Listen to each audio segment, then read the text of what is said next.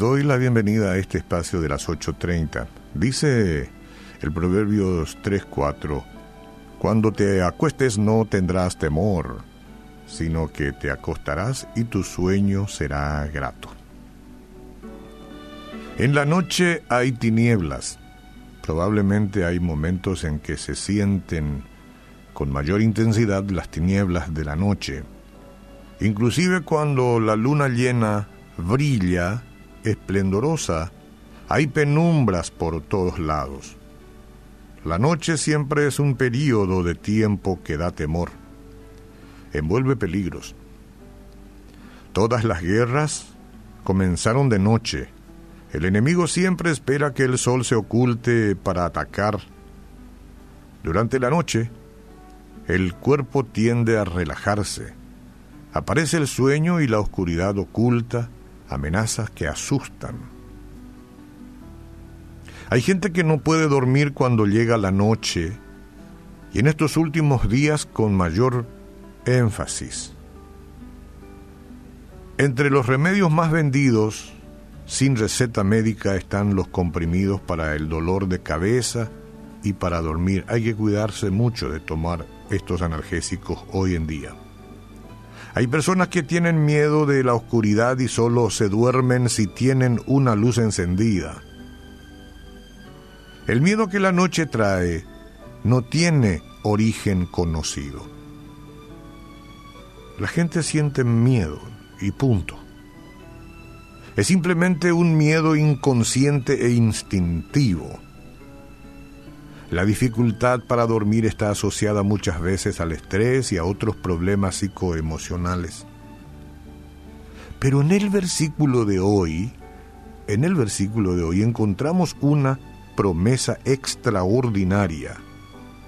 Cuando te acuestes, no tendrás temor.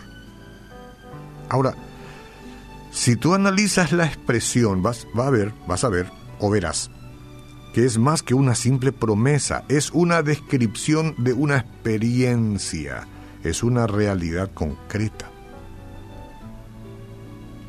¿Quién disfruta de esta experiencia bendita? Digo yo, de esto, de no temer, de acostarse y que el sueño sea grato, ¿Quién es el que disfruta de esta experiencia? Recuerda que ese versículo es parte del capítulo 3 de Proverbio. El dicho capítulo comienza diciendo, Hijo mío, no te olvides de mi ley.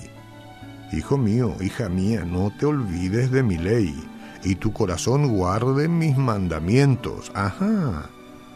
Después viene una promesa, porque largura de días y años de vida y paz te aumentarán.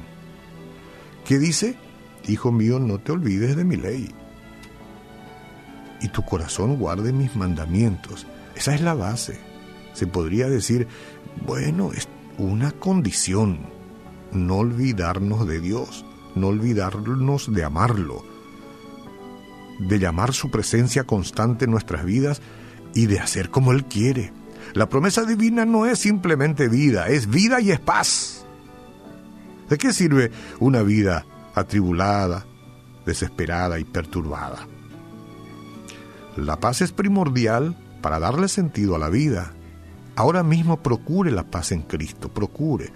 No se preocupe más, procure la paz en Cristo. Yo sé que es muy fácil y pareciera como que es una cuestión simplista, pero no, se puede. Recién estuve practicando aquí paz, paz en mi alma, paz en mi alma. Una persona con paz es mucho más productiva durante el día y cuando llega la noche se acuesta y duerme un sueño suave, sin alteraciones, sin tormentos ni temores. Claro que no se sustrae de las cosas que suceden en el mundo. Hay tormentas en el mundo, bien, pero hay paz en medio de la tormenta. Entonces la clave es, sigue los consejos divinos, vamos, si no los has seguido, sígalos ahora, en este tiempo. No trate de vivir solo, ten presente a Dios en todos tus planes, en todos. La perspectiva que tenemos por delante, que está delante de ti, es nueva entonces si es que escuchas este consejo. ¿Estás seguro de que Jesús está en el comando de tu vida? ¿Mm? ¿Puedes decir que sí? No estoy diciendo si tú eres perfecto en todo lo que haces, sino que le has entregado el comando de tu vida a Jesús. Di que sí. Si no lo has hecho, hazlo ahora. En el nombre de Jesús me entrego a Él.